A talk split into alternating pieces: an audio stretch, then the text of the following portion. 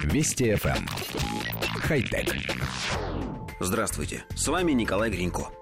Японская компания Hitachi не особенно известна достижениями в области фото и видеотехники. Тем не менее, эта область является для нее весьма интересной, и специалисты постоянно ведут какие-то исследования в этом направлении.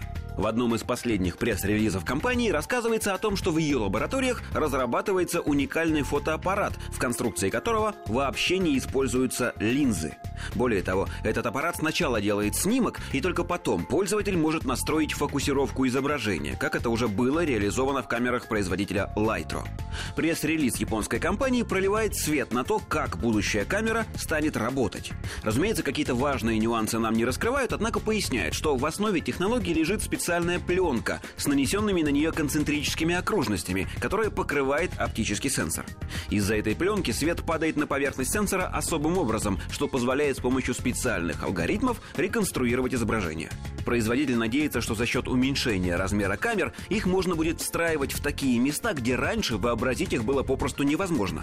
Например, в тонкий материал одежды. Именно оптика сегодня мешает дальнейшему уменьшению размеров камер, что наглядно видно в последних моделях айфона, из корпуса которых камеры выступают наружу. Коллектив редакции нашей программы считает, что в фотографии давненько не происходило технологических рывков. Последним из них было появление цифровых матриц, заменивших фотопленку, но после этого производители только наращивали технические характеристики. По большому счету, камеры остались камерами, все те же объективы, те же элементы управления, те же корпуса – Теперь же на горизонте замаячила перспектива отказаться и от первого, и от второго, и от третьего. Однако нам кажется, что очень быстро этого не произойдет.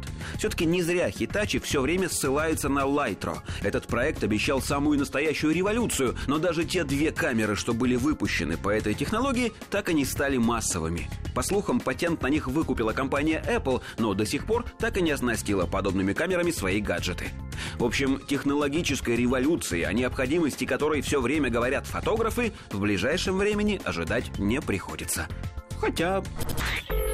Вести FM. Эм. Хай-тек.